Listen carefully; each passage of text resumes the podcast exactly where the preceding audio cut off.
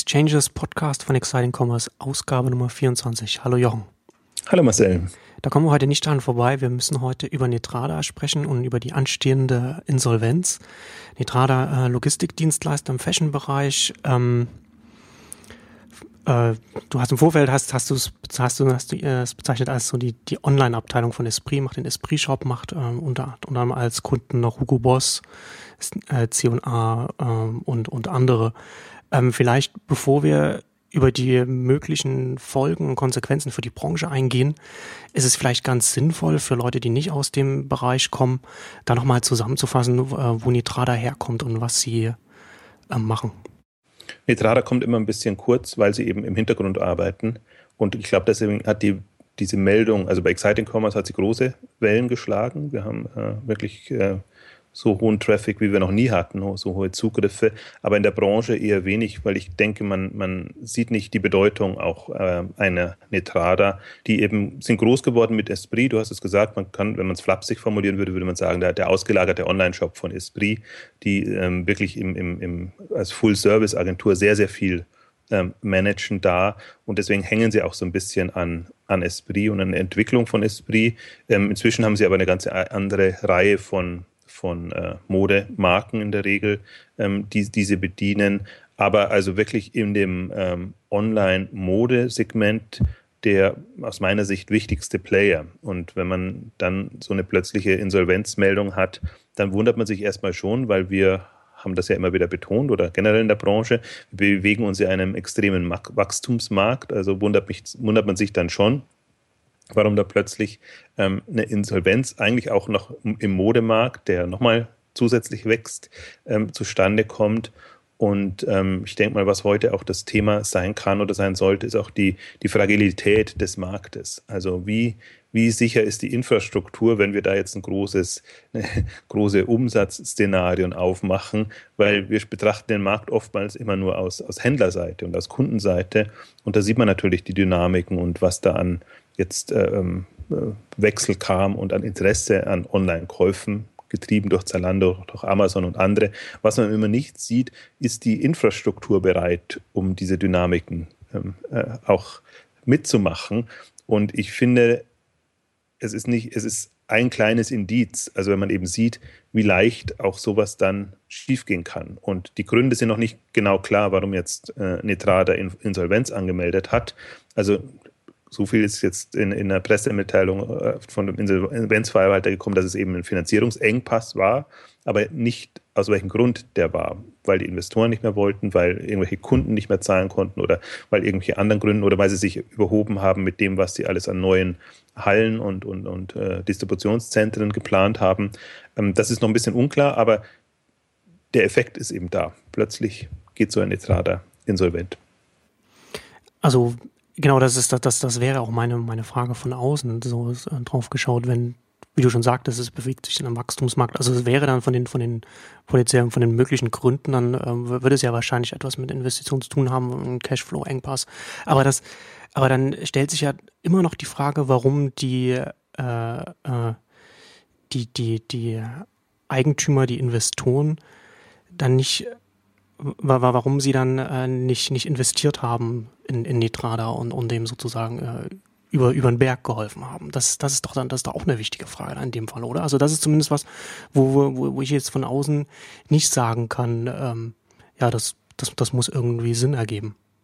Ja, also die, das ist genau das, was man sich auch im ersten Moment fragt. Ähm, was, was ist eigentlich mit den, mit den Eigentümern los? Also warum ziehen die auf einmal die Reißleine und lassen ähm, äh, so ein Unternehmen pleite gehen, wo sie doch ähm, ganz schön investiert hatten, beziehungsweise wo sie ähm, große Pläne, Ambitionen hatten. Also Matthias Schrader hatte das ähm, auch diese Woche nochmal im, im Blog, im Kommentaren angemeldet, angemerkt, ähm, dass Netrada ja ursprünglich als D&S Europe ähm, börsennotiert war und dann eben von der Börse genommen wurde, wurde zu einer Bewertung von 490 ähm, Millionen Euro. Das heißt, da ist schon ein ganzer, also wenn ein Private Equity Unternehmen das für so einen Preis übernimmt, dann ja nicht, weil es denkt, das ist der Wert, sondern da ist eine extreme Wertsteigerung drin. Und ähm, ich glaube auch, das ist die, war die Hoffnung 2008 und wahrscheinlich kann sie, sie immer noch sein, dass wirklich ähm, schon jetzt ein, ein Unternehmen ähm, und das finde ich eigentlich, fand ich auch immer durchaus das Spannende in Anführungszeichen, dass eben nicht nur Logistik-Fulfillment-Dienstleister ist, sondern eben auch im, im Full-Service-Bereich sehr viel abdecken kann. Das heißt auch, auch Shops betreiben kann und, und wirklich ähm, von, der, von der Produktpflege bis ähm, allem, was man eben so braucht, ähm, übernehmen kann. Und ähm, jetzt kann es, äh, gibt es im Prinzip ja zwei Szenarien, die, die passiert sind. Entweder ähm, man hat festgestellt, also das Problem war so ein bisschen bei, bei Netrada, dass noch andere Bereiche dabei waren, die sie dann eben ja, als nicht so lukrativ erwiesen haben, die man dann schon mit der Zeit abgestoßen hat, sodass das äh, ähm, immer also so ein bisschen die Luft entwichen ist. Und die Frage ist jetzt einfach, hat man die Bewertung nicht mehr erreichen können, die mal da war, beziehungsweise wen hat man gefunden, falls man es weiterreichen hätte sollen? Also was wären die Leute jetzt noch bereit, für ein Unternehmen wie Netrada zu bezahlen? Und ähm, das ist eben auch ein Aspekt, den ich heute gerne ein bisschen ähm, besprechen oder thematisieren möchte. Ähm, unter welchem Druck sind auch Dienstleister wie Netrada, ähm, sodass sie, dass sie eben vielleicht nicht mehr so lukrativ arbeiten können, wie man sich das mal vorhatte. Also dass, sie, dass, dass ein Netrada oder alle Logistikdienstleister ein essentieller Teil der Struktur des Online-Versandhandels sind. Ich denke mal, darüber muss man nicht diskutieren. Die Frage ist nur, bleibt denen genügend Raum, Luft, um profitabel genau. zu arbeiten? Also welche Margen sind dann auf der Wertschöpfungsebene dann möglich aktuell? Ja. Und wenn man sich das mal jetzt so, so vorstellt, also was, was passiert, ist ja immer so, am Anfang ist man froh, gerade für, für Marken und, und, und, und Händler, die vielleicht keine Versandhandelserfahrung haben, dass sie Dienstleister haben wie Netrada. Ähm, das Problem ist aber nur, befürchte ich, die Erwartung ist dann von, von, von der Markenseite, dass je höher das Volumen, das man damit abwickelt, umso günstiger die Preise. Jetzt ist aber leider ein Logistikgeschäft natürlich nicht so skalierbar, dass man sagen könnte, man wird effizienter, je, je, mehr Menge man hat. Also in bestimmten Bereichen schon. Aber es ist trotzdem noch personalintensiv. Die Päckchen müssen trotzdem picken, packen und die ähm, wunderbare Welt des, der Logistik, die ist ja die ist, ist nur bedingt skalierbar. Deswegen haben wir jetzt ja auch so diese, diese, diesen Trend Richtung Polen, wo man versucht, dann günstigere ähm, Mitarbeiter zu finden, aber von der, von der Erwartungshaltung, also wenn man jetzt, ähm, wie, wie man das in vielen anderen Bereichen natürlich erwartet, je größer das Volumen, umso günstiger die Preise, umso besser ähm, schneidet man ab. Ähm, und das ist so ein bisschen die, das Fatale daran. Also man hat, wenn man jetzt mal Zalando und Docdata dagegen setzt, ähm, da lief es halt so, Docdata ist mit Zalando und, und Brands for Friends groß geworden. Ähm, Brands for Friends hat dann irgendwann mal aus anderen Gründen gewechselt, aber Zalando ist, ist sehr, sehr treu über die ähm, vier, fünf Jahre jetzt geblieben. Aber ab einem gewissen Punkt, und das ist aus Händlersicht verständlich, ähm, überlegt man natürlich dann, wie abhängig wird man von so einem Dienstleister und welche ähm, Kostenstrukturen kommen da auf einen zu.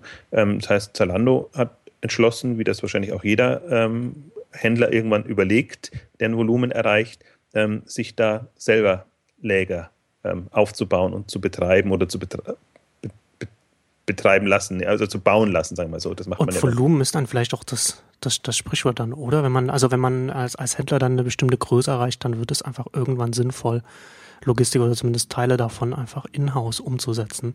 Und Zalando ist ja auf jeden Fall mittlerweile in der Größe, bei der es auch sinnvoll ist. Du hattest das ja auch schon mal ähm, im, im, im Blog. Das ist jetzt auch schon wieder ein anderthalbes Jahr her, also im Februar 2012, ähm, darüber geschrieben, dass sich Zalando da noch mit, mit Dr. auf eine Übergangslösung geeinigt hat, aber da auch schon, schon damals schon äh, eigene Logistikambitionen an den Tag gelegt hat. Vielleicht ist das auch eine Überlegung in dem Bereich, dass man als Logistiker dann, wenn, de, wenn, wenn die Kunden groß genug werden, dann fangen sie an, äh, die, die, die Dienstleistung selbst zu übernehmen. Also das haben wir nicht nur im, im Logistikbereich. Also das höre ich von, von bis zu Affiliate-Netzwerken, äh, Affiliate-Diensten. Irgendwann auch da, wenn man groß genug ist, startet man sein eigenes Programm. Also das ist so ein bisschen die Krux ähm, dieses ganzen Dienstleistungsbereich. Und deswegen ist es für mich so, so symptomatisch, dass wir einerseits haben wir einen, einen, einen wachsenden Markt, andererseits haben wir Dienstleister, die das ermöglichen, weil nur durch die Auslagerung ist überhaupt ähm, ähm das möglich, dass, dass man relativ einfach einsteigen kann. Und ist der Markt dann groß genug und vermeintlich lukrativ, dann brechen die weg. Das heißt, dann fängt man im Prinzip wieder von vorne an und, und muss sich irgendwas anderes überlegen. Und deswegen glaube ich, ist das nicht nur ein Logistikthema, sondern alle diesen, die, diesen Dienstleistungen, also Service, Full-Service-Bereichen äh, drin sind, sind im Prinzip in der Gefahr durch den Wachstumsmarkt, ähm, dass sie andere, also dass sie mit solchen Situationen zurechtkommen müssen und im Prinzip aber auch ähm, ihr Geschäftsmodell nochmal überdenken müssen. Also so wie sie eben jetzt verdienen quasi, also mehr oder weniger fix variabel. Also viel, der größte Bereich ist ja variabel dann. Und das ist ja auch immer das, das Modell, das, das propagiert wird. Wir profitieren von einer Umsatzprovision oder, oder was auch immer, wie auch immer man es nennt. Und ähm, das finde ich eigentlich das, das Faszinierende an dem Thema.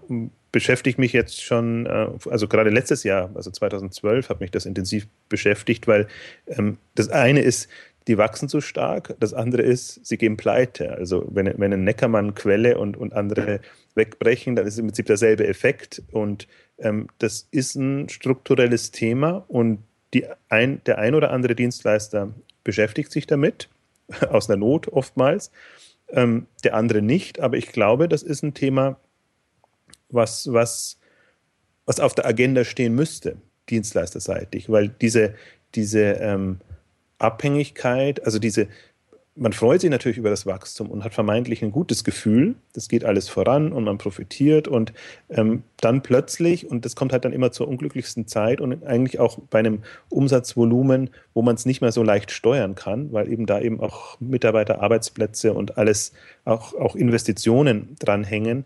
Ähm, ich glaube, das ist, machen sich noch viel zu wenige bewusst. Also wir hatten das thematisiert auch bei den bei unserer Shop-System-Ausgabe, die ja ohnehin die, die populärste ist in, bei, bei, den Exchanges, wo wir auch gesagt haben, es gibt so das Enterprise-Segment, es gibt so das kleine Einsteigersegment und dann gibt es jetzt so dazwischen die, die Shopwares und vielleicht auch noch die Oxits und andere, die im Prinzip mit anderen Geschäftsmodellen ähm, fahren, also aus, eher so aus einer Historie heraus, gar nicht, weil sie es wahrscheinlich so überlegt haben, ähm, aber dass die dann eben mit eher mit Applikationen und, und anderen ähm, Themen ihr Geld verdienen und nicht mehr so abhängig sind jetzt von den, von den Provisionen oder den Volumen, ja, die, die entsprechend nötig sind, um, um damit ähm, gut Geld zu verdienen. Und das ist, ähm, deswegen ist für mich das so ein übergreifendes Thema. Deswegen zum Beispiel ist mir das Thema Nitrada auch so wichtig, weil ich finde, da, das ist jetzt einer der ersten Fälle, wo man sehr genau verdeutlichen kann, ähm, wo das hinführt. Also die Lösung ist deswegen noch nicht da und äh, ich wäre jetzt auch etwas ratlos, wenn ich mir jetzt ein Logistikkonzept überlegen müsste, ein ausgelagertes, was ähm, dieses Problem löst. Aber das, die, die Problematik ist da. Also und das geht, in, das geht wirklich in beide Richtungen. Entweder das Wachstum ist, ist das Problem oder die Pleite ist das Problem, weil, weil manche es eben eigentlich nicht, nicht schaffen und dann hat man auch ein vermeintlich gutes Gefühl, dass das so lukrativ wäre. Und ähm, da bin ich jetzt mal gespannt, was in den nächsten Jahren passiert oder welche alternativen Modelle kommen und vor allen Dingen, ob etabliert, also die jetzt in den frühen Jahren unterwegs waren, ob die es schaffen, sich zu drehen oder ob nicht eine neue Generation kommt, die einfach schon in dem Bewusstsein groß wird, die im Prinzip auch mehr Spielraum hat. Also die können sich ja schon ähm, Kunden so suchen und, und ihr, ihr, ihr Kundenportfolio, Referenzportfolio so zusammenzustellen, dass sie eben sagen, okay, also ich, ich finde eben am, mit am gefährlichsten, das wird immer so beäugt, aber äh, ich finde, das sind diese ganzen Enterprise-Themen. Also wenn, wenn, wenn man zu große Kunden hat, also alle sind ja immer daran interessiert, die großen Accounts Kunden zu bekommen, ähm, aber dann ist man wirklich in dieser, aus meiner Sicht, gefährlich. Dann ist man in so, einer Abhängig in so einem Abhängigkeitsverhältnis, das dann gefährlich werden kann. Absolut. Und das, ich, ich habe halt im Prinzip, das sind zwei Themen. Das, das ist dieses Geschäftsmodell-Thema, aber mindestens so wichtig. Und deswegen, wir hatten ja in diesen, im, im Jahr des Anfangs sind wir ja mit der Ausgabe eingestiegen, wo wir wirklich mal ähm, darauf hingewiesen haben, wie die Wachstumsdynamiken sind und, und wie extrem es das ist und wie es im Prinzip auch von einem linearen Wachstum hin zum exponentiellen jetzt geht.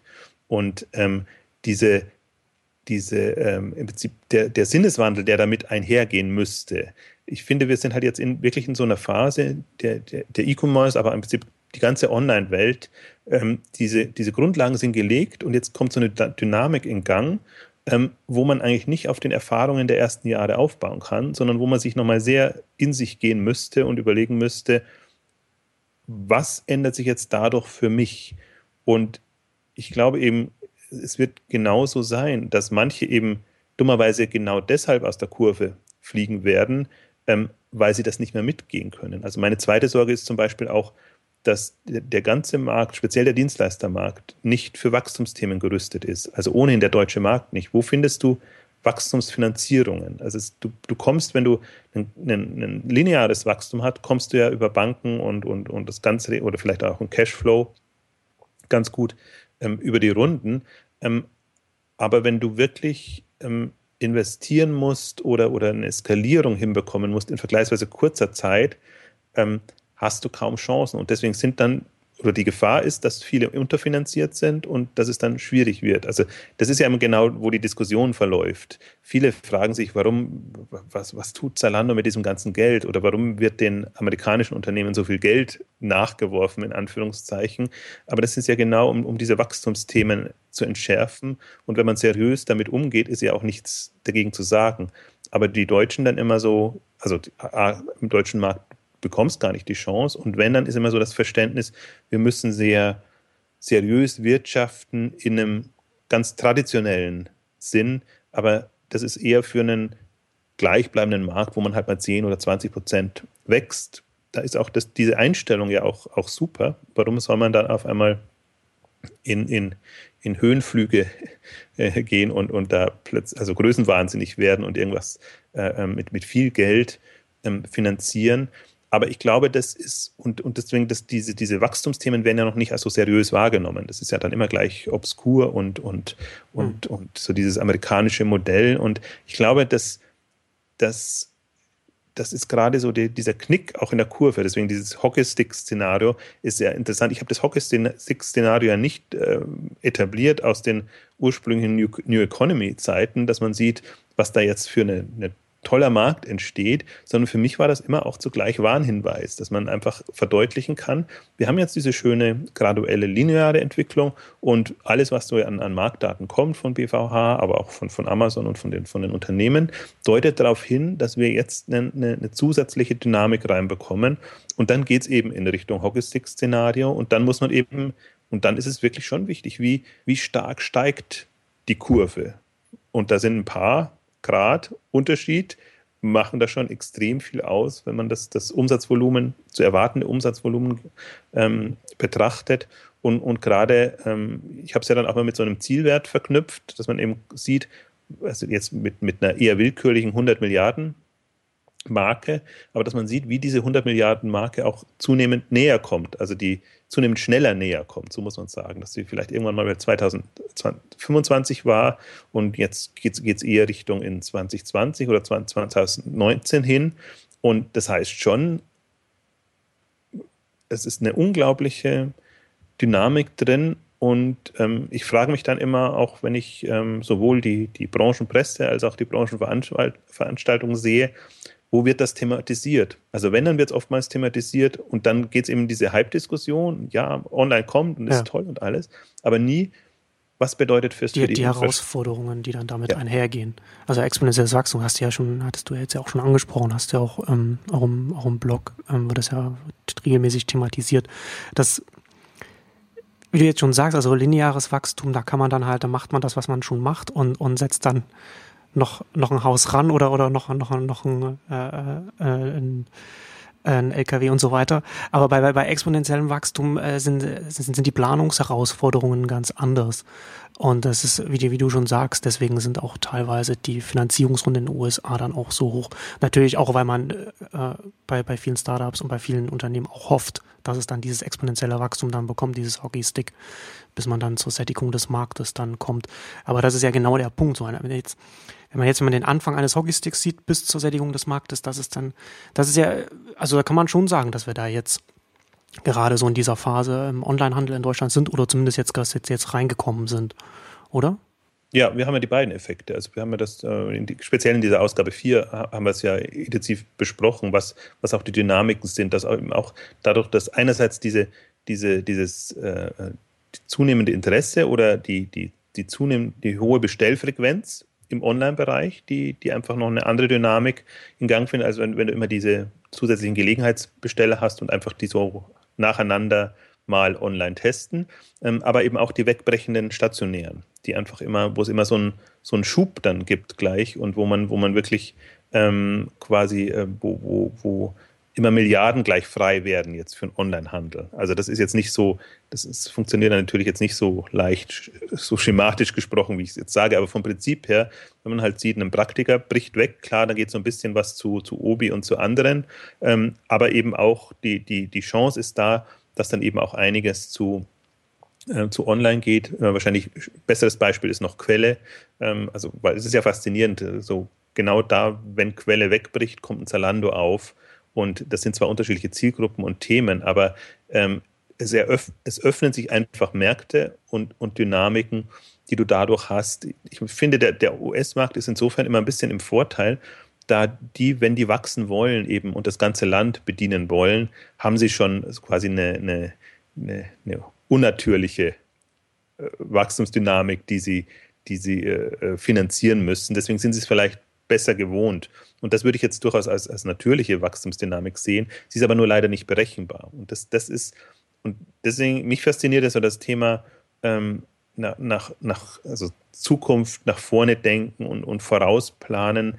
Ähm, genau in diesem Spannungsfeld, man ahnt oder man ahnt, was kommt, aber man muss im Prinzip einen Weg finden, wie man es plant oder sich so vor Augen führt, dass man seine Faktoren und Hebel kennt. Und das finde ich eigentlich immer so das, das, das Thema dabei, sich nicht zu irritieren lassen von den vielen ganzen Geschichten, die da nebenher noch laufen und, und sondern rauszufinden, was sind die wirklichen Themen, was, was treibt mir das Geschäft und wie will ich das dann entsprechend steuern. Ich habe jetzt gerade nochmal, ähm, als, als du es erzählt hast, äh, ähm, mir gedacht, wie, wie läuft denn so eine Wachstumsdynamik bei einem Dienstleister. Also einerseits hast du das, was du so gesagt hast, so was kommt jährlich dazu und das ist quasi so, wie man vom Markt, äh, Markt äh, profitiert. Ähm, dann hat man, wenn man zusätzliche Accounts gewinnt, zusätzliche Kunden, ähm, kann man eigentlich ganz gut kalkulieren, was, was da dazu kommt. Äh, vielleicht auch noch Internationalisierung und, und Länder. Das gibt ja, deswegen gibt es für mich so zwei Arten von Wachstumsthemen. Das eine sind die sehr berechenbaren, die werden halt konsequent angegangen und da kann man ja auf Basis der Online-Penetration, der, der, der Bevölkerungszahl oder was auch immer ganz gut berechnen, was kommt.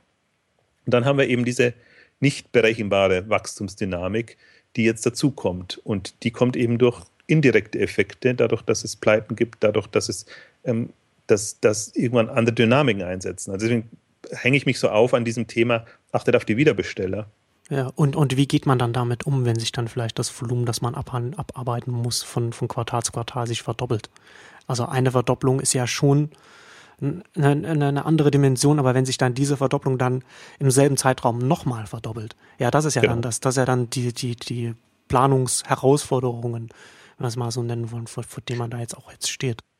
Das ist ja auch all das, was man im Prinzip von den in, in USA oder unter den VCs gibt es ja genau diese, diese Kategorie wachstumsstarke Startups, Unternehmen, ähm, die im Prinzip ähm, separat behandelt werden. Also das ist ja nicht Unternehmertum, Entrepreneurship ähm, im, im, im, klassischen Sinne, also mal was, also wirklich so Startup, äh, was, was anfangen und alles, sondern wirklich diese Growth Companies und, und, und diese Bereiche ähm, ist eigentlich ne, und zu Recht eine eigene Disziplin, weil man, weil man einfach sowohl von dem von, dem, ähm, von der Unternehmensentwicklung, als auch im Prinzip von den, von den Vorkehrungen, Vorleistungen, die man treffen muss, sehr speziell agieren muss. Und es geht ja von der Finanzierung los bis eben auch zum Mitarbeiteraufbau. Und ähm, im Prinzip, das ist auch noch mal eben der, der spannende Case äh, Zalando, was man was man da verfolgen kann. Oder ich hatte, hatte in der letzten Ausgabe schon erzählt, mit, mit Mr. Specs ähm, gesprochen, die auch ähm, jetzt nicht ganz so dynamisch wachsen wie, wie, wie, Zalando, aber auch, wenn man, wenn man von einem kleinen Team zu einem zu Hunderten von Leuten skalieren will, muss innerhalb von vergleichsweise kurzer Zeit.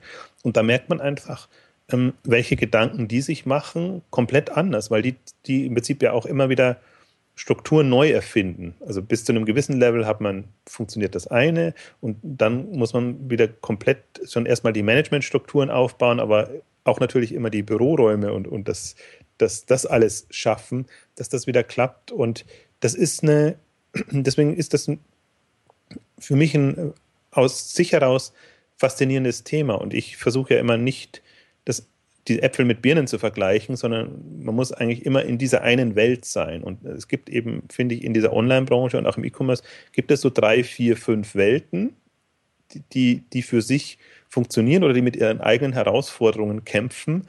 Und dann hilft es nichts, wenn ich einen, einen, einen Amazon äh, und Zalando mit einem Otto vergleiche oder, oder, oder einen, einen junges Startup mit einem eben wachstumsstarken Startup. Deswegen in der letzten Ausgabe habe ich ja so, so betont, ambitioniertes Startup im, im Rantastic-Kontext. Ähm, das heißt für mich eben dann genau, dass das, das ist, das sind andere Dynamiken, Wachstumsdynamiken auch da, als bei einem jetzt, ähm, ich will die anderen nicht unambitioniert nennen, aber bei einem, bei einem regulären Startup oder so einem kleinen Team, das eben so vor sich hin wächst, aber durchaus auch sehr. Gibt sehr unterschiedliche Kontexte einfach. Ja. Und ich glaube, dass, dass dieses Bewusstsein ist noch nicht so da und ich hoffe eigentlich so ein bisschen, ähm, dass jetzt durch die Netrada-Geschichte, wenn man sie sich so ein bisschen vor Augen führt und wenn man vielleicht sich auch mal vor Augen führt, dass eben, wie gesagt, ein Netrada quasi Esprit komplett managt. Das heißt, das sind genau, und, und Esprit ist insofern ein, ein Phänomen, weil die natürlich extrem gewachsen sind, einerseits im Online-Bereich und jetzt aber auch extreme Probleme haben, und zwar nicht wegen Online, sondern weil sie eben die falschen Kollektionen und, und auf die falschen Themen da gesetzt haben. Und ähm, online oder generell alle baden es natürlich dann aus, sowohl die stationären, da schließen sie es dann eben und machen das. Und die Frage wäre, ich glaube auch nicht, dass jetzt deren Online-Geschäft damit unbedingt einbrechen muss. Aber vielleicht sind die Wachstumsraten nicht mehr so, wie man sie sich vorgestellt hat. Und dann kommen eben da so Effekte rein. Und ich finde, da ist man als ausgelagerter Dienstleister dann wirklich in einer blöden Rolle, weil intern würde man relativ früh Signale bekommen, was denn so passiert und, und, und, und wie es weitergeht. Ähm, also implizite, auch nicht offiziell. Natürlich wird niemand sagen, wenn jetzt äh, das Management ausgetauscht wird, ähm, dass da irgendwas schief läuft. Aber man, man hat doch ein besseres Gefühl, wenn man integriert ist, als jetzt als Externer. Und ich bin jetzt tatsächlich, also das Thema Nitrado ist sehr vielschichtig, deswegen wird man wahrscheinlich, wird das jetzt nicht so als Präzedenzfall gelten können. Ähm, ich bin gespannt, was jetzt rauskommt, also was jetzt die wirklichen Ursachen sind. Also die haben ja haben wirklich die drei Themen. Die haben ihr, ihr Problem zum Teil mit Esprit und, und, und der, der, den Kunden, die, die vielleicht nicht mehr so stark wachsen, die haben ihr Investitionsthema und, und die haben eben generell äh, diese Wachstumsdynamiken, ähm, die, sie, die sie begleiten müssen. Und ich glaube auch, also das Schöne, deswegen kann man auch über, über finde ich, Esprit, äh, nicht Esprit, Netrada sehr gut sprechen, weil man muss sich keine Sorgen machen, dass das Geschäft komplett weggeht, also um Mitarbeiter oder andere. Man braucht Logistikdienstleister und die Frage ist nur, unter welchen Konstellationen wird das jetzt dann weitergehen? Springt jemand anders ein? Aber die Strukturen werden nicht, werden nicht wegbrechen. Genau, die Strukturen nicht, aber es ist halt schon jetzt aus meiner Sicht so ein Wendepunkt, weil, weil das wirklich schon eine, eine sehr wesentliche Säule jetzt für den Markt war. Also jetzt, wenn man, wenn man mal den, den Onlinehandel sagt, Amazon ist ohnehin immer ausgeklammert für sich, Zalando geht seinen eigenen Weg, dann haben wir noch sehr viel, was, was über, über Otto, Bauer Fulfillment und, und Hermes läuft. Und, und dann haben wir eben einen Netrada, was, was dieses, dieses Segment sehr gut im Griff hatte. Also die, die muss man wirklich mal durchgucken, die, die Kundenreferenzen eben von, von, von Esprit bis Hugo Boss und, und sehr, sehr breites Spektrum C und A und, und andere. Also was sie halt zum Beispiel jetzt nicht haben, aber also die H&Ms und die Zaras sind natürlich auch noch stark. Ähm, ich weiß jetzt gar nicht, wer die, das macht. Das ist oftmals auch immer gar nicht so, so, so öffentlich ähm, bekannt. Aber die Frage ist jetzt tatsächlich, wer übernimmt das Geschäft?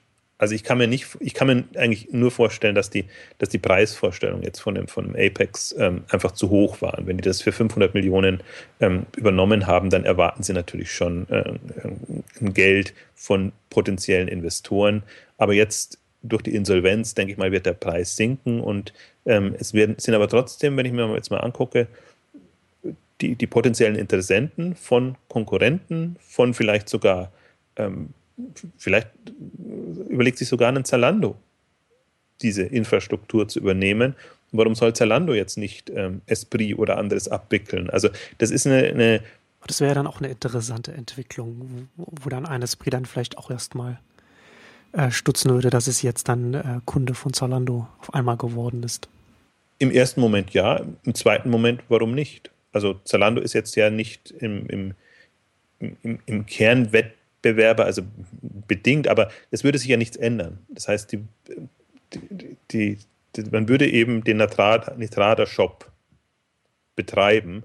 Und die Frage ist nur, was, was, was ist das Selbstverständnis von einem Zalando oder beeinflusst das das? Also andere Kandidaten natürlich auch Amazon können sie das schnappen. Das war ja ohnehin die, die Diskussion in Hannover, haben sie da ihre Lagerwelt, nenne ich es jetzt mal, aufgebaut.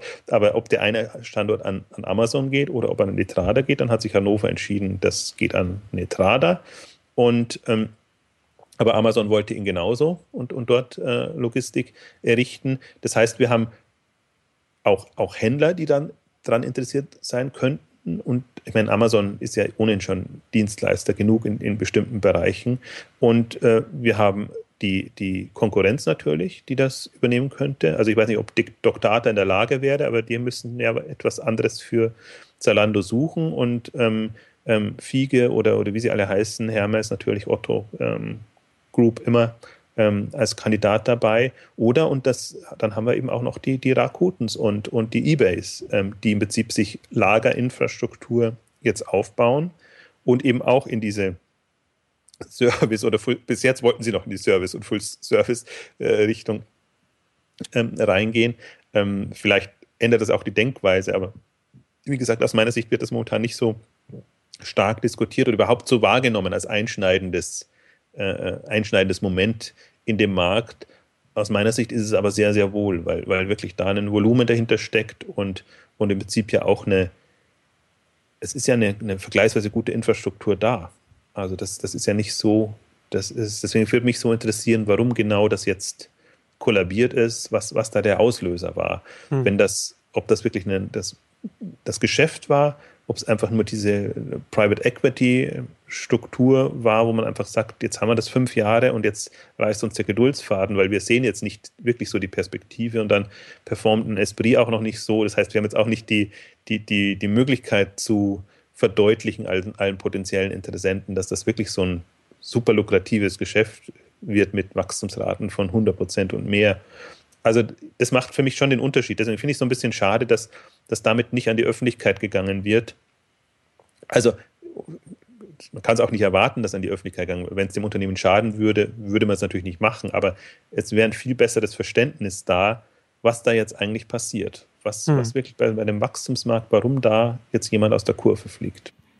Also muss ja, äh, also würde es wahrscheinlich schon intern irgendwas kurzfristige, mittelfristige Gründe da ähm, geben, hatten wir am Anfang ja schon angesprochen von, von der Größenordnung. Aber was ich, was ich mir jetzt, als, als, als du da jetzt nochmal über diese Dynamiken gesprochen hast, weiß ich mir dann, was ich mir jetzt überlegt hatte, auch vielleicht ist es auch einfach als, als äh, Logistikdienstleister, wenn man jetzt in diesem, in, der, in, dem, in, in, dem, in dem Stadium, in dem sich der Markt jetzt befindet, wenn man sich jetzt wenn man, wenn man jetzt darüber nachdenkt, könnte es vielleicht auch sein, dass man, dass, dass, dass die Eigentümer zu dem Schluss gekommen sind, dass es auch strategisch langfristig einfach schwierig ist, weil man jetzt sehr viel investieren müsste als, als Logistikdienstleister, um, um äh, Infrastrukturen aufzubauen, nur um dann vielleicht um, um mit den Kunden zu wachsen. Und wenn die Kunden dann groß genug sind, dann Gefahr zu laufen, dass sie dann, wie wir schon angesprochen hatten, dann eben äh, ihre eigene Infrastruktur aufbauen und dann auf diese ganzen Strukturen, die in die schon investiert wurden, dann äh, sukzessive dann immer äh, verzichten, weil, weil eben immer mehr Unternehmen auch eine, eine Größenordnung von einem Zalando und so weiter erreichen werden und dann und, und es dann einmal von der von der Unternehmensstruktur sinnvoll wird, dann äh, immer mehr auch selbst umzusetzen. Und vielleicht ist das dann auch die Frage, was man was man in dem Logistikbereich vielleicht auch machen kann, um sich da eben um sich da ein bisschen ähm, ein bisschen unersetzlicher zu machen, äh, sozusagen. Ne? Also, das, also wir hatten das, glaube ich, auch, ich weiß nicht, ich habe es nicht mehr im Kopf, in, in, welcher Ausgabe das war, aber ich packe das dann, wir packen das dann auch in die Shownotes ähm, mit rein, verlinken die Ausgabe da auch nochmal. Wir hatten ja auch mal darüber gesprochen, was so Logistiknetzwerke, was man, was man da in dem Bereich machen könnte. Also, dass man zum Beispiel sagt, wie äh, hingehen und sagt, wie können wir jetzt zum Beispiel ähm, die Versandkosten anders abdecken, sodass da sowohl der Händler als auch der Kunde nicht mehr dafür bezahlt, sondern vielleicht ein Dritter, also ein Werbekunde zum Beispiel. Und das wäre ja gerade so ein Thema für, für, einen, für einen Logistikdienstleister, der dann ein größeres Volumen abdecken kann als, als ein einzelner Händler. Genau, also die, der Punkt ist auch, und ich hatte gerade diese Woche auch nochmal ähm, Gespräche mit, mit auch anderen Logistikdienstleistern. Es geht halt in Richtung Services. Was kann man noch anbieten oder wie kann man sich spezialisieren, auch als Logistikdienstleister? Wir hatten da ein schönes Beispiel auf der K5 ja auch.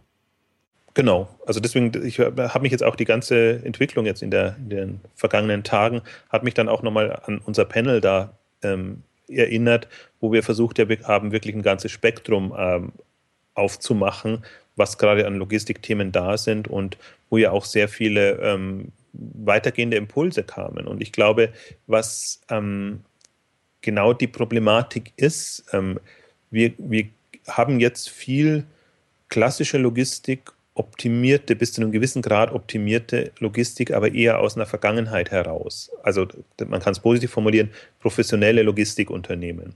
Was aber jetzt parallel passiert, und da finde ich, ähm, da muss man immer tatsächlich wieder auf, auf Amazon gucken, ähm, die, die extrem in die Optimierung ihrer Logistik ähm, auf, auf die setzen. Also von hat begonnen kann man nicht sagen, aber ein Indiz sozusagen, sie übernehmen eine, eine Kiva komme ich gerade durcheinander, ob das wirklich die richtigen vier Buchstaben sind. Also ja, Kiva, ein, also diese, diese, diese, äh, äh, die, die sehr auf Robotik äh, setzen in ihren, in ihren Warenhäusern. Genau, es gibt nämlich noch ein anderes Startup, das so ähnlich ist und das verwechsel ich dann immer. Ähm, also dass man, dass man sozusagen auf automatisierte Logistik setzt, das ist ja die eine ähm, Geschichte, ähm, dass man, und da, das ging ja diese Woche auch durch die, durch die Presse, ähm, dieses Amazon Vendor Flex Programm, was es witzigerweise auch in, in Deutschland gibt, äh, wo, wo, es darum geht, eigentlich ein bisschen genauer mit den Lieferanten die vermutlich Stückzahlen und, und den Warenfluss abzugleichen, das aber in den USA so weit geht, dass man sich auch tatsächlich bei den Herstellern schon einnistet und da Lagerplätze für sich reserviert, sodass man einfach auch die Option hat, direkt von dort zu verschicken und das nicht mehr erst mal in die, die Amazon-Hauptlager ähm, zu, zu bringen. Und aber das sind, sind für mich alles nur Indizien. Jetzt, jetzt gehen wir in Volumina rein und in Strukturen, wo man im Prinzip andere Optimierungsmöglichkeiten hat und hätte.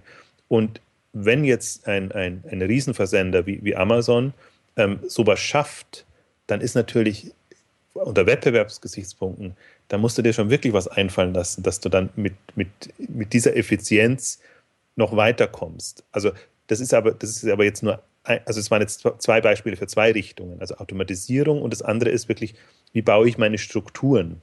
ähm, es, es, hat auch Nachteile. Deswegen, ich bin mal sehr gespannt, wie das ausgeht. Ich höre jetzt auch schon von, von Amazon-Kunden, die einfach genervt sind, wenn sie eine Bestellung machen und fünf Päckchen bekommen, weil es eben aus unterschiedlichen Lägern äh, geliefert wird und weil Amazon dann auch wieder nicht in der Lage ist, alles so vorzuhalten, dass es entsprechend passt, beziehungsweise selbst dann wieder erstmal von Lager zu Lager schicken muss und es dann äh, hm. zentral verschicken kann. Also das hat schon diese ganze Logistikwelt, deswegen ist, ist es ja auf der K5 ein, ein Thema oder wird ein bestehendes Thema bleiben.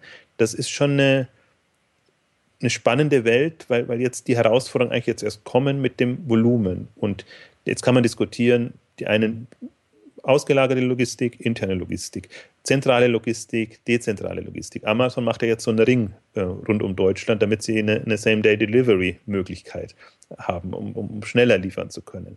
Und, oder, oder in, ins Ausland gehen oder, oder nicht. Also ich glaube, die in diesem ganzen, also jetzt nicht Online-Bereich, ist die Logistikwelt momentan die spannendste im, im, im Handel, Online-Handelsbereich, weil da jetzt wirklich, und das Schöne ist ja auch, die, die können jetzt Infrastruktur neu bauen. Die müssen nicht mehr immer nur auf, auf bestehende Läger und, und, und, und Infrastruktur zugreifen, sondern die können jetzt erstmals sich wirklich überlegen, was wäre denn die ideale Herangehensweise. Und da ist ja nicht, auch, auch Rakuten hat sich ja eine, eine Automatisierungs- Lagerautomatisierungsfirma ähm, zugekauft. Da gibt es ja unterschiedliche Modelle und das ist ja schon faszinierend ähm, und muss es ja auch geben, weil, weil man Mode anders versendet als, als, als Hardgoods. Ähm, also das ist schon eine, schade immer ein bisschen, finde ich, das kommt mir zu kurz in der Online-Branchen-Berichterstattung, weil ja dann doch immer so eher die, die Marketing- und die Shop-Optimierungsthemen und all das im Vordergrund steht äh, oder, oder Anbindung, Schnittstellen, also eher so die ganzen technischen Themen. Ich glaube aber, eine entscheidende Stelle ist tatsächlich Logistik, Logistikinfrastruktur, was du auch angedeutet hast, Finanzierungsmö Refinanzierungsmöglichkeiten, unterschiedliche andere Modelle. Ich kann, also das, das ist auch das, wo ich mir sage, und das ist so ein bisschen das Schade in der, in der Logistik, finde ich, die ist, die ist sehr professionell aufgestellt in, der, in den Prozessen und in der Feinoptimierung. Aber da sie eben so, so aufgestellt ist, kommt mir fast so das, das Potenzial nach vorne, also neue Geschäftsmodelle, andere, andere Erlösströme, Bewertungsmodelle, das kommt mir da noch so ein bisschen zu kurz. Und vielleicht kommt aber da, was, was ja jetzt viel passiert, ist in diesem ganzen Lieferbereich mit, mit äh, Same-Day-Delivery, aber auch anderen, auch über die mobilen Geräte, neue Möglichkeiten, wie man die Lieferung oder selbst wenn MyTaxi in, in auf einmal Same-Day-Delivery einsteigt und erstmal denkt, ja, also Taxi, Kurier war für mich jetzt immer zwei, zwei Welten und, und geht das überhaupt zusammen?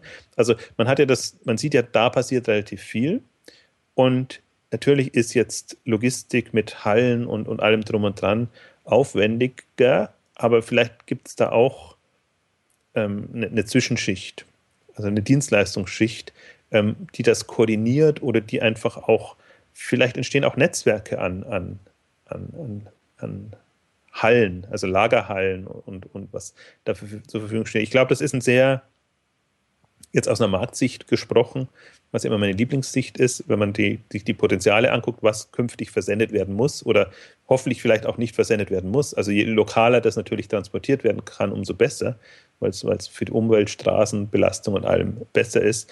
Also ich glaube, da, da ist ein, das wird noch eins der wahrscheinlich auch cooleren Segmente in diesem ganzen Versandhandels-Online-Bereich. Momentan ist ja Logistik eigentlich nicht cool, sondern das sind immer so die, die sehr hand, eher handfesten, bodenständigen, die sich das Thema, diesem Thema widmen.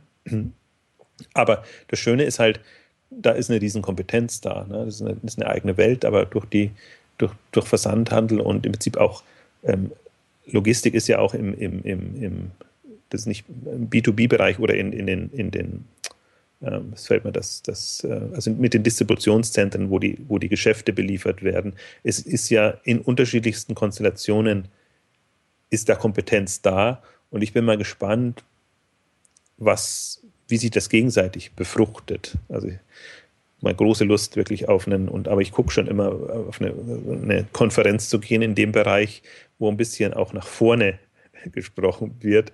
Ähm, auch da ist es aber wie bei allen Branchenkonferenzen, da wird eher über Themen, über momentan brennende Themen gesprochen, als über die, die Perspektiven für die Zukunft. Und ich finde, das, das geht sowohl von Logistik fängt bei der Standortentwicklung an, wo, wo entstehen die Zentren, wie werden die bestückt, bis, bis hin eben zu, zu Prozessen und, und vor allen Dingen Erlösmodellen. Also ich, äh, das ist eben, glaube ich, das, das, das hatte auch ja Matthias Schrader in diesem Kommentar zu Netrada an, angemerkt, glaubt ein Investor noch an das Geschäftsmodell Fulfillment, Lagerlogistik.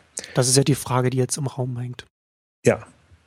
Und das ist, also wir hatten ja die beiden Punkte angesprochen. Und das ist wirklich eine große Frage. Also wie weit lassen sich die Preise drücken? Und ähm, Zalando hat einfach jetzt die, den kostenlosen Versand und Rückversand etabliert. Das heißt, ähm, de facto hängt es jetzt am Händler, ähm, der das tragen muss. Und ähm, da haben wir die Margenproblematik. Das heißt, äh, für mich eigentlich der einzige Ausweg ist, ähm, Services, Mehrwertleistungen in irgendeiner Form zu kreieren, die jetzt, das wird dann dummerweise meistens eins zu eins gemacht, aber die hoffentlich vernetzt arbeiten, sodass man einfach mehr, mehr Potenziale erschließen kann und das dann ähm, refinanziert, querfinanziert, wie auch immer man das, das ähm, nennt. Ähm, also ich glaube, das ist noch neben der Automatisierung, die, die fasziniert mich auch. Also wenn man, wenn man sieht, was, was Innenlagern ähm, momentan an, an Automatisierung, ähm, also Kiva ist ja ohne diese Roboter-Technologie, ähm, ähm, ist, ist, ist faszinierend, ähm, was, was da an, an Prozessoptimierung läuft. Aber ich kann Modelager einfach nicht so in der Form optimieren, wenn ich, wenn ich ähm, hängende Ware habe. Also gibt es schon natürlich bestimmte Möglichkeiten, aber es ist nicht so leicht, dass ich da immer meinen mein Roboter das greifen lasse oder, oder, oder was auch immer. Also es ist schon ein spannendes Feld, rein die Logistik betrachtet. Aber vielleicht kommen wir noch mal kurz ähm, noch so ein bisschen abschließend in, in, in Richtung, ähm, was bedeutet das generell für die ganze Dienstleistungsbranche? Was, was passiert da gerade und, und was sind die Aspekte, die, ähm, die man letztendlich beachten muss? Ähm, ich glaube halt tatsächlich, dass man, also dass dieser, dieser Wachstumsdrang, also entweder der muss ein Ende haben oder er muss überdacht werden. Also wie man bis jetzt gewachsen ist, eher quantitativ und dann versucht hat, also über eine, eine ganz simple Skalierung, sei es jetzt mehr Mitarbeiter oder, oder sei es äh, besseren Service, äh, Kundenservice und alles, was damit zusammenhängt, zu skalieren, glaube ich, wird es immer wichtiger, sich ein sehr genaues Bild zu machen, was sind die, was, was hat Zukunft, jetzt mal um es platt zu formulieren. Und das heißt für mich auch, und das ist ja das, woran ich immer verzweifle, wenn man, jetzt sind wieder die Top 1000 Jobs oder die Top 100 Jobs ähm, erschienen, da wird alles aufgeführt. E egal, ob es Zukunft hat oder ob es nicht Zukunft hat. Und dann wird noch klassisch selektiert. Ich brauche ein gewisses Umsatzvolumen, also das ist für mich der, sind die Player, die ich anspreche als Dienstleister und damit will ich mein Geschäft machen.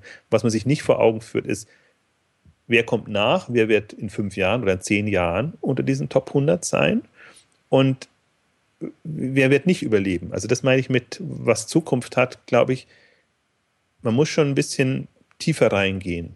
Man kann jetzt nicht, man geht immer so von der Vergangenheit aus, die, die in der Vergangenheit groß waren und die dann noch ein Familienunternehmen sind, ist ohnehin nochmal ein Vertrauensvorschuss. Ähm, die sind das, sondern man muss sich schon sehr klar machen, also entweder, wer, also einzeln wird man es gar nicht rausfinden können, weil einzeln ist es quasi, ist man so in der VC-Situation, Risikoinvestor, wen pickt man raus, an wen glaubt man, sondern ich glaube, es fängt schon damit an, welche Marktsegmente definiert man für sich? Wo, wo will man rein? Wie sieht der Markt heute aus? Was sind die Potenziale? Und ich, das ist halt auch was, was ich finde aus Dienstleister-Sicht noch nicht genutzt wird. Man hat marktgestaltendes Potenzial. Also dadurch, dass man genau und ich glaube, dass das auch, dass das auch immer wichtiger wird. Also wir, wir, wir, wir sprechen ja immer über das, dass, dass, dass die Marktvolumina zunehmen und dann werden ja auch äh, einzelne Segmente auch immer attraktiver. Und ich glaube, dass das in ganz vielen Bereichen, nicht nur hier mit den Dienstleistungen, auch nicht, nicht nur im Onlinehandel, sondern in ganz vielen Bereichen, was wir beobachten, was wir beobachten können, ist, dass eine, eine Spezialisierung äh, stattfindet, die es früher nicht gegeben hat und die immer mehr zunimmt und die auch immer mehr attraktiver wird auf ganz vielen Ebenen. Also wenn ich jetzt als Dienstleister bin und sage, ich will nicht alles abdecken, abdecken, was Onlinehandel macht, sondern ich will nur ein bestimmtes, bestimmtes Segment äh, Shops, die das machen oder, oder, oder Händler, die, die nur diese Produktkategorie verkaufen und mich darauf konzentriere und dann da äh, in, alle Richtungen denken, äh, was für mich als Dienstleister dann in, in Frage kommt, ausgehend von dem Segment, in dem ich mich bewege und dann eben auch Wege gehen kann, die ich in anderen Segmenten nicht gehen kann. Also auf Modellebene, auf strategischer Ebene und so weiter. Also ich finde, das, das ist der Punkt. Und man darf sich da auch nicht von falschen Themen leiten lassen, weil momentan wird man in der Branche anders gemessen, als man wahrscheinlich, als es sinnvoll wäre. Also das ist eben dann nicht wichtig, jetzt die tollsten Unternehmen zu haben oder mit, mit tollen Marken und allem, was einem kurzfristig erstmal einen, einen Standing oder Glamour ähm, verleiht in, in, in dem Markt, sondern es kann sein, dass man, dass man sehr unscheinbare Unternehmen hat, wo, wo man erstmal dreimal verargumentieren muss, warum man das überhaupt macht, wo man also nicht auf den ersten Blick sieht, dass das eine Zukunft hat oder dass das ein Standbein sein könnte. Und ich glaube eben auch, genau darum geht es auch so ein bisschen, auch, auch rauszufinden, was ist für einen lukrativ. Das heißt, sind es, bin ich eher der, der, der eine, eine, eine schnelle Basislösung kostengünstige Basislösung bietet als Service? Oder bin ich der, der wirklich so viele Mehrwerte schaffen kann, dass ich meinen Preis wert bin? Und, und wen, wen bediene ich dann? Also das sind alles so, so, so Denkrichtungen und da gibt es ja auch kein, kein Für und Wider, sondern beides ist möglich. Das Problem fängt nur dann an, wenn man beides bedienen muss. Wenn man dann auf einmal einen Kunden hat, äh, der extrem auf, auf den Preis drückt, ähm, aber trotzdem noch erwartet, dass man diesen, diesen Service äh, bietet. Also und ich glaube, das ist, so also wie du es jetzt auch, auch gesagt hast, und ich, ich, ich ähm, versuche es immer dadurch zu verdeutlichen, bisher hatten wir, war ja alles ein großer Markt und, und, und, und das, das hat man an, äh, bedient. Und inzwischen gibt es aber Teilmärkte, von denen man auch leben kann und oder sogar muss. Und da, das ist jetzt eben, ich finde, aus, aus, aus Dienstleister-Sicht ist es jetzt wichtig, strategisch da die Weichen zu stellen. Und zum Beispiel jetzt mal ein bisschen auf, auf uns bezogen. Es gibt mehrere Gründe, warum die K5-Liga entstanden ist, aber ein Grund eben auch, wo wir ja von Beginn an sagen, Wachstumsstrategie als, als Thema. Ähm, wir wollen da bewusst die rausfiltern, die einfach da äh, ein bestimmtes Marktsegment bedienen und, und bei K5 oder K5-Liga ist es ja immer. Also wir gehen jetzt nicht, also wir gehen durchaus aus guten Gründen auf, auf Pure Player, weil wir sagen, das sind die, die, die wirklich es vom Kern auf lernen. Die sind vielleicht für die Dienstleister erstmal nicht so attraktiv, ähm, weil sie sehr viel auch in-house machen wollen oder eine andere Einstellung haben und beziehungsweise auch am Anfang nicht so groß sind wie ein Multichannel oder, oder großer Händler, der halt nur einen kleinen Online-Bereich hat. Aber wenn man die, die jetzt Pure Player und, und Brands ist es bei uns, ähm, bedient, dann, dann hat man halt, also zumindest, das ist jetzt meine, also wenn ich arbeite ja ähnlich, äh, mache mir da strategische Gedanken und überlege mich, überlege mir, wer wird auf Dauer überleben, dann sage ich mir halt, Handel ist ganz schwierig. Also wenn er keine Mehrwerte findet, also das ist im Prinzip ein eigenes Segment, aber da sind ja die ganzen Multichannel-Berater dran, um das äh, nach vorne zu bringen oder momentan eher zu ruinieren aus meiner Richtung. Aber das, damit kann man gutes Geld verdienen. Das kann man jetzt mal aus. Das sollen andere machen. Und dann macht man sich eben Gedanken, was, was, was sind die Pure-Player-Potenziale, was sind die Markenpotenziale und was wir ja immer auch als Thema haben und was ich extrem noch forcieren möchte aus, aus Handelssicht, die, die medialen Potenziale für den Handel, einfach als Erlösströme. Das ist, ist für mich, finde ich, so ein Schlüssel hatten wir in der einen Ausgabe vertieft. Ähm, aber warum soll, sollen Medienunternehmen in den Handel einsteigen? Warum sollen nicht Händler in, in Richtung Medienunternehmen denken? Und das sind super lukrative äh, Erlösströme. Da ist die Marge, da muss die Marge gar nicht mehr so im Fokus stehen. Ähm, aber das kann man ja eher mit Online-Händlern machen, beziehungsweise Marken sind da eher, äh, ticken eher so, ähm, weil die einfach weil dann die, die, wie soll ich sagen, die haben das, haben alles in einer Hand. Das ist ja immer das Wichtige. Und, und sie müssen sich nicht so verzetteln und, und mit so vielen Restriktionen ähm, leben. Und ich glaube, aber das kann man erst dann beginnen. Und das finde ich ja auch das Spannende an der K5-Liga. Wir fangen jetzt mit den K5-Treffs und mit anderen Sachen an. Ähm, wenn man sich sein Feld definiert hat und sagt, da ist man drin, wenn man Unterstützung hat, und das ist ja das Schöne, was in diesem Jahr passiert ist, dass wir jetzt bei bald 100 Dienstleistern sind, ähm, die in der K5-Liga sind, dann hat man einfach auch einen Pool von, von Leuten, Unternehmen und da merkt man einfach auch, da ist die Motivation da und die haben Lust, ähm, strategisch, aber auch operativ einfach mit, mit Händlern in, in, in, ins Gespräch zu gehen und einfach herauszufinden, was brauchen diese Segmente und wie, wie kommt man da voran. Und deswegen kann man dann, sobald man sich das definiert hat und die Strukturen hat, auch das entsprechend angehen. Und das wird ja für uns jetzt die, die Thematik auch, auch im, im nächsten Jahr 2014 sein.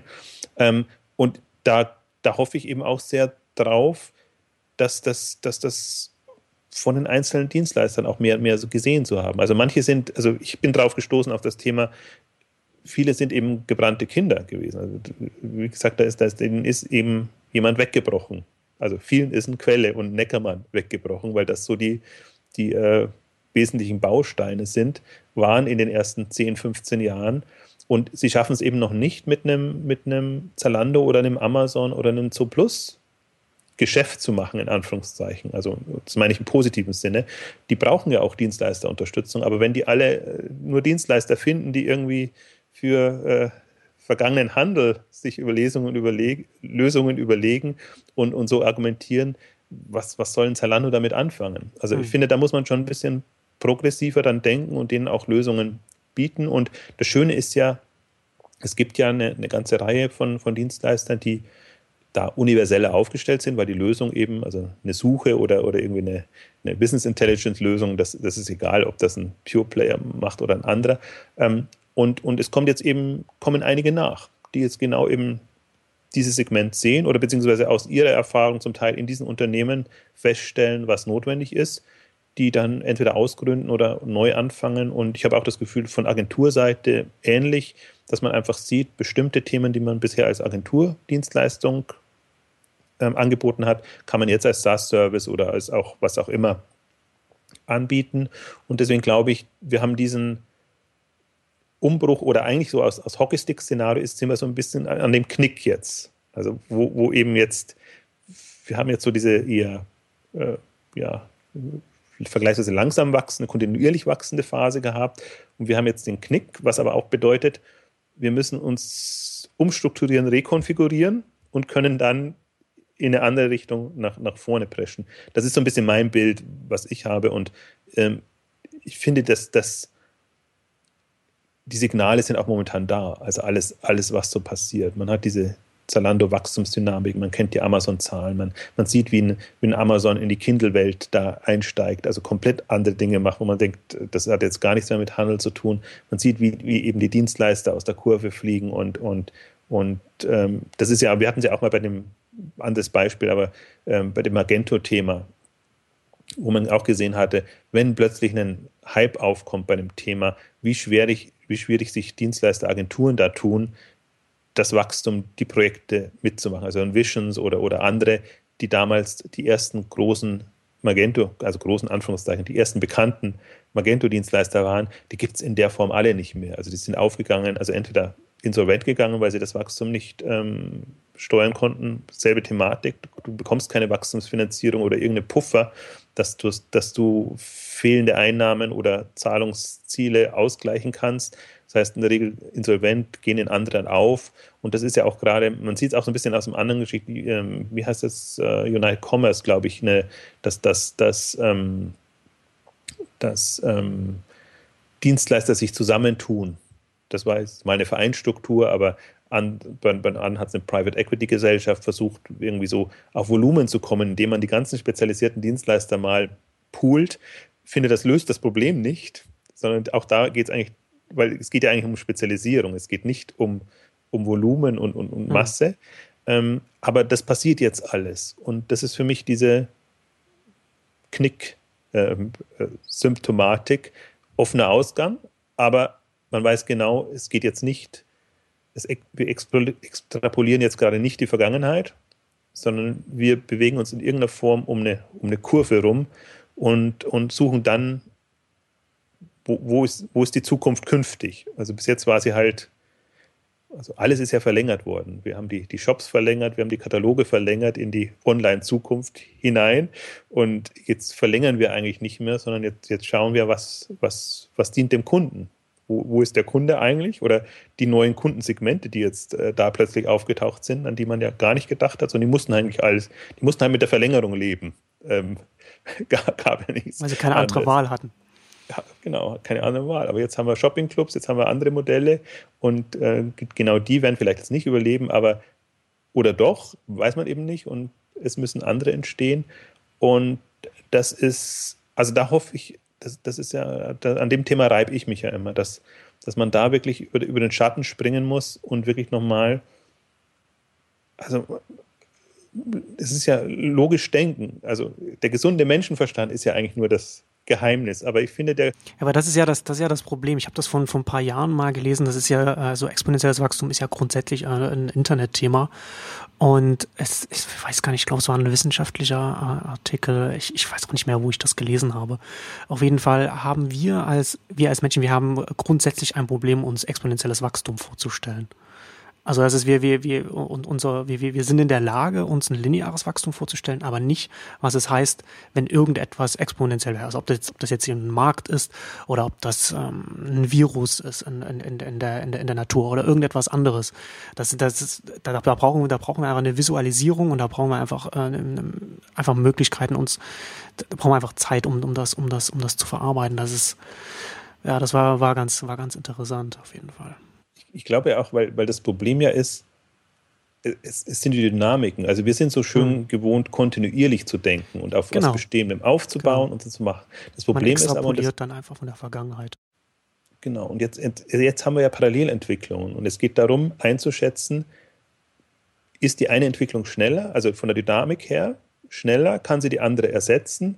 Und wir, wir gehen immer davon aus, dass das auch, finde ich, die, die, Evolutionsdebatte, die, die äh, nervt mich zum Teil so, weil sie immer davon ausgeht, dass das eins auf dem anderen ausbaut. Aber de facto ist ja nicht so, sondern eins ersetzt das andere. Und die Frage ist, jetzt ähm, online hat eben diese enorme Dynamik, mit dem stationär oder anderes, also muss eigentlich noch tiefer reingehen, mit dem bestimmte Geschäftsmodelle im Handelsbereich, aber im Medienbereich nicht mithalten können. Und die Frage ist jetzt einfach, und das ist genau dieses Problem bei diesen Hockeystick-Entwicklungen, es ist ein sehr langer Anlauf, wo man so das Gefühl hat, ah, das wird nichts mehr und da, da kommt nichts, geht nichts voran. Und diese, kennt ja diese organischen Wachstumsraten, das ist halt auf, auf geringem Niveau und das dümpelt so ewig vor sich hin, bis dann irgendwann der, der Knoten platzt und eine, eine zusätzliche Dynamik in Gang kommt. Und, und dann sind alle man, überrascht.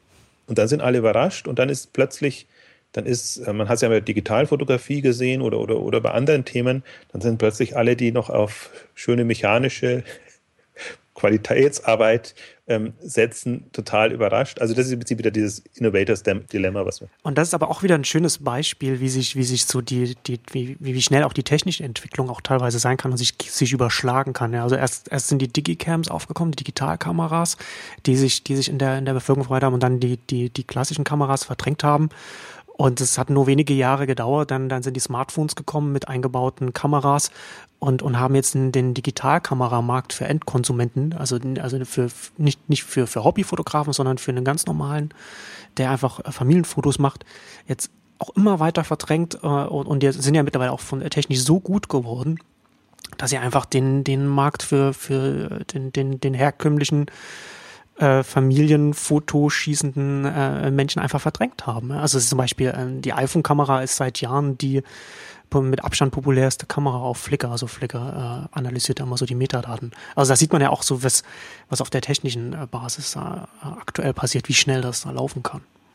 Und das Problem ist halt immer, dass, dass man, man muss über den Tellerrand gucken, aber man weiß gar nicht über welchen Tellerrand. Also man weiß nicht, woher es kommt. Und das Problem deswegen ist auch immer so ein bisschen der, der ein Branchenstolz oder dass man so, so, so für sich sagt, wir sind jetzt die Branche und untereinander messen wir uns. Das ist, ist in solchen Phasen immer ganz fatal, finde ich. Und wenn man dann nur so zusammenklüngelt und, und, und auf die anderen so ein bisschen despektierlich guckt, ähm, ganz schwierig. Und, und das, also für mich ist das Problem wirklich, über welchen Tellerrand guckt man. Das, das ist, ähm, das macht es so extrem schwierig. Deswegen kann man da ja auch gar keinen kein Rat geben, außer, außer einfach diese, diese Offenheit sich zu bewahren oder gerade in solchen Phasen die hinzubekommen. Und ich glaube, dass dieses Bewusstsein ist, ist nicht da. Alle, die sich auf Online einlassen, sind, nicht, sind sich dessen nicht bewusst dass das wirklich die. Wer weiß auch, weiß auch eher eine Ausna ein Ausnahmezustand ist, ja, also den man jetzt halt nicht ähm, aus, aus früheren Märkten, aus dem, aus dem, äh, aus, einfach aus der eigenen Erfahrung her kennt. Und das ist ja gerade dieses, die Zeit, in der wir uns jetzt bewegen, in der so viel im Fluss ist, an so vielen Enden, äh, an, an so vielen Fronten. Das ist der Punkt und vor allen Dingen, glaube ich, weil es alle Branchen betrifft. Das, genau. wenn, wenn, dann waren immer nur einzelne Branchen im genau. Fokus und die hat man gesagt, okay, das, klar, das ist jetzt halt mal so, weil da irgendwie der Fortschritt hat bestimmte Dynamik in Gang gebracht. Und jetzt haben wir dummerweise online, mobile, was auch immer, also alles, was, was in dem Segment ist, was, was alles erleichtert im, im, unter einem Effizienzgesichtspunkt. Das ist, das ist ja die Problematik. Das ist nicht Deswegen schöne neue Welt und auch die Begriffe jetzt vor, vor zehn Jahren irgendwie neue Medienwelt oder, oder, oder jetzt auch wieder die, die, die Kanaldenke, das ist ja noch immer, da, da reibe ich mich immer noch dran, ähm, wo, wo eigentlich jetzt die, die wirklich immer, kommen immer wieder darauf zurück, das Vernetzungsthema, ähm, das ermöglicht so viel an, an, an Einsparungspotenzial, aber im Prinzip auch auch nach vorne an, an Umsatzexplosion, weil einfach diese, dadurch werden eben diese exponentiellen Dynamiken erst möglich. Und das ist eben, wenn man nur so klassisch linear mit, mit bestimmten Faktoren denkt und denkt, du hast schon recht, ist genau das, man kann sich es nicht vorstellen, aber das, man muss es sich, glaube ich, auch nicht vorstellen, man muss sich nur bewusst machen, dass diese Effekte da sind, die man sich nicht vorstellen kann. Dann agiert man ja auch schon vorsichtiger oder, oder in einem anderen Modus. Ähm, als wenn man immer noch sagt, ich habe jetzt da mein, mein, mein klassisch lineares Wachstum. Ähm, ich finde, die, die sind natürlich hoffnungslos verloren. Aber deswegen nee, ich ja. erwähne es jetzt nicht. Wir haben jetzt eine, eine, eine, sehr schöne Ausgabe gemacht, glaube ich, wo wir viele Themen gestreift sind und wo wir vielleicht auch mal ähm, aus einer Dienstleistersicht oder für die Dienstleister nochmal klar gemacht haben, ähm, was für die der Umbruch bedeutet, beziehungsweise es geht eher nicht ohne Dienstleister. Und, und das ist so wirklich meine Sorge und das war eben auch aus dieser Ausgabe 4, wenn ich diese Dynamiken sehe, dann mache ich mir am meisten Sorgen um die Dienstleister. Gar nicht so sehr um die, die Händler, weil für die ähm, bietet es natürlich auch schöne Potenziale, aber für, Dienst, für die Dienstleister ist es tatsächlich ein, ein, ein grundsätzliches Umdenken, müsste da jetzt erfolgen, weil einen Markt zu kreieren oder zu bereiten, ist was anderes, als dann tatsächlich äh, die, in die Vollen zu gehen und auch von dieser, in dieser Explosion seine Rolle zu finden. Weil ich glaube, die, am Anfang hat man ja immer die, die Vorstellung, man, man ist Marktführer in dem und dem Bereich oder der führende Anbieter in dem und dem Bereich. Und irgendwann muss man sich entscheiden, welches, welchen Teilbereich macht man oder wenn man den gesamten Bereich abdeckt, was bedeutet das wirklich in, in dem Kapitalbedarf oder in der Infrastruktur, die man äh, entsprechend haben muss.